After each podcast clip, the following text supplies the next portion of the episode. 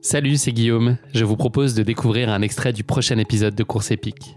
Course épique, c'est chaque semaine un invité, une course, une histoire hors du commun. Je vous donne rendez-vous tous les mercredis pour découvrir un nouvel épisode et vivre une grande et belle histoire de course. Mais avant ça, place à un extrait de notre prochain épisode.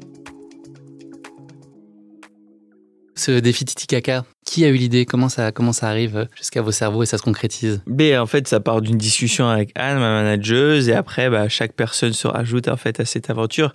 Et c'est ce qui me rend euh, le, le, plus fier, en fait. C'est pas tant d'avoir fait ce, ce défi. Euh, évidemment, je suis très content et très fier d'être allé au bout, mais euh, ce qui est le plus marquant pour moi, c'est d'être parti d'une page blanche, tous les deux, avec Anne, et puis bah, à la fin on est plus d'une dizaine de personnes autour du projet avec des médecins, avec des spécialistes de l'altitude, euh, avec euh, des spécialistes sur le froid. Euh, Passionnant, ça a monté cette équipe. C'était incroyable, quoi. Mais il a fallu quand même beaucoup de temps et surtout une grosse préparation parce qu'on s'est préparé pendant 15 mois au froid parce que l'eau était à 12 degrés, à l'altitude, parce que voilà, on a dit. Ça, tu vas sur des sites particuliers pour aller travailler ça spécifiquement? ouais, à Font-Romeu. À Font-Romeu, donc on, on, dort dans des chambres hypoxiques, c'est-à-dire que bah, dans, dans ce, ce, Krebs où on allait à Font-Rameux, ils ont des, des, chambres en fait où ils peuvent gérer le taux d'oxygène à l'intérieur. Donc on dormait à, à 3000 pour mètres, simuler 3800 mètres euh, des fois pour simuler. Et puis justement, c'est la nuit où,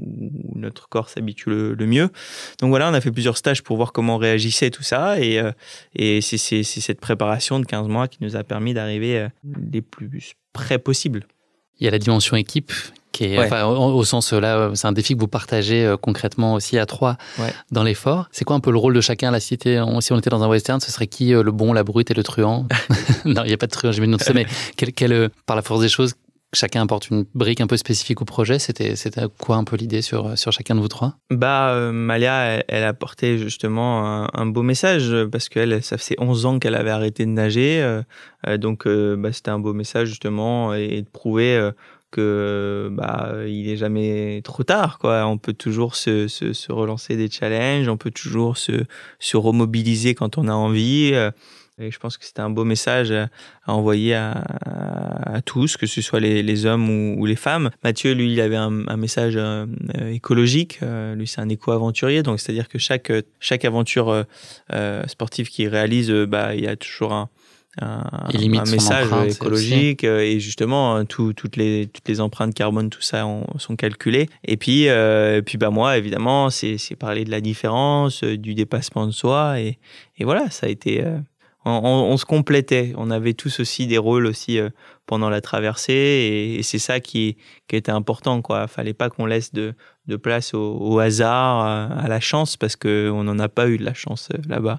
Donc en fait il fallait tout calculer et tout prévoir il y a vous, mais il y a aussi une partie euh, logistique pour visualiser pour les auditeurs du podcast qui n'ont peut-être pas vu ces images. Vous aviez un radeau, en fait, que vous tiriez avec vous. C'était quoi le, le, principe et un peu la, la gestuelle L'idée, c'était d'alterner chacun, d'aller se reposer. Vous aviez des vivres qui étaient posés euh, sur ce radeau. Enfin voilà, vous dormiez dessus comme si on devait se projeter dans un quotidien. La, la traversée a duré 11 euh, jours. Ouais. C'est quoi une journée type? Comment ça se passait pour vous? Bah, du coup, c'est vrai qu'on avait un radeau de 500 kilos à, tracter, qu'on avait euh, éco-conçu. Donc, en fait, on avait récupéré un ancien catamaran. Et puis, tous les matériaux qu'il y avait à bord, c'était des trucs qu'on avait récupérés ou achetés euh, d'occasion. Donc, euh, c'était leur seconde vie au minimum. Et en fait, on, prévoyait de, de, de, nager parfois tous les trois, des fois faire des relais un par un, tout ça. Euh, on voulait nager 3 heures le matin, 3 heures l'après-midi, une heure chacun. Et, euh, et, en fait, ça s'est jamais passé comme ça le jour de la course, enfin de la traversée, parce que en fait, on dépendait euh, uniquement euh, des conditions météo. C'est-à-dire que c'est pas nous, qui était pire qu'aujourd'hui à Paris, on peut le dire. Ah ouais, ouais, non, mais là aujourd'hui. c'est de la gnognotte. Aujourd'hui, là, Paris, c'est, c'est, c'est, c'est, c'est sunlight des tropiques, quoi. non, non, non, franchement, c'est, c'était galère, c'était galère. Donc, en fait, on, on décidait pas quand est-ce qu'on nageait. Euh, on, franchement, on nageait quand la météo nous le permettait, c'est tout. Donc, on se retrouvait à nager des fois à 2 heures du mat. Euh, seulement pendant une heure et puis on renageait trois heures après. Et puis il y avait des temps de break quand même possibles avec des encres flottantes, c'est ça voilà, si j'ai bien compris? Des encres flottantes qui se, en fait, les encres flottantes, c'est euh, une espèce de parachute euh, qui, qui, se, qui se gonfle dans l'eau et qui stabilise, qui, qui, stabilise en fait un peu l'embarcation. Puis des fois, on arrivait à se beacher sur des sur des petites plages, tout ça. Bitcher, c'est pas dire du mal des gens, c'est vraiment se poser. non, se bitcher, en fait, c'est aller vraiment au, plus proche de la plage euh, et, de mettre, on va dire, le, bord euh, et le bout de l'embarcation à moitié sur le sable, à moitié euh, sur l'eau.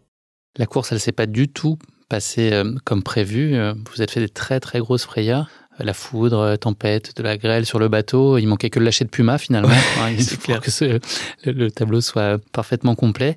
Tu t'es vu rester dans cette aventure? Tu t'es vraiment fait peur de façon presque vitale? Oui. Ah oui, oui, oui. Ouais, la foudre est tombée à 10 mètres de nous une nuit. Il y a une nuit aussi où on a dormi euh, euh, à la dérive et, en fait on a fait face à une, une tempête avec des vagues d'un mètre cinquante. ouais, on a vraiment cru y passer plusieurs fois et ça, ça m'a fait vraiment très très peur.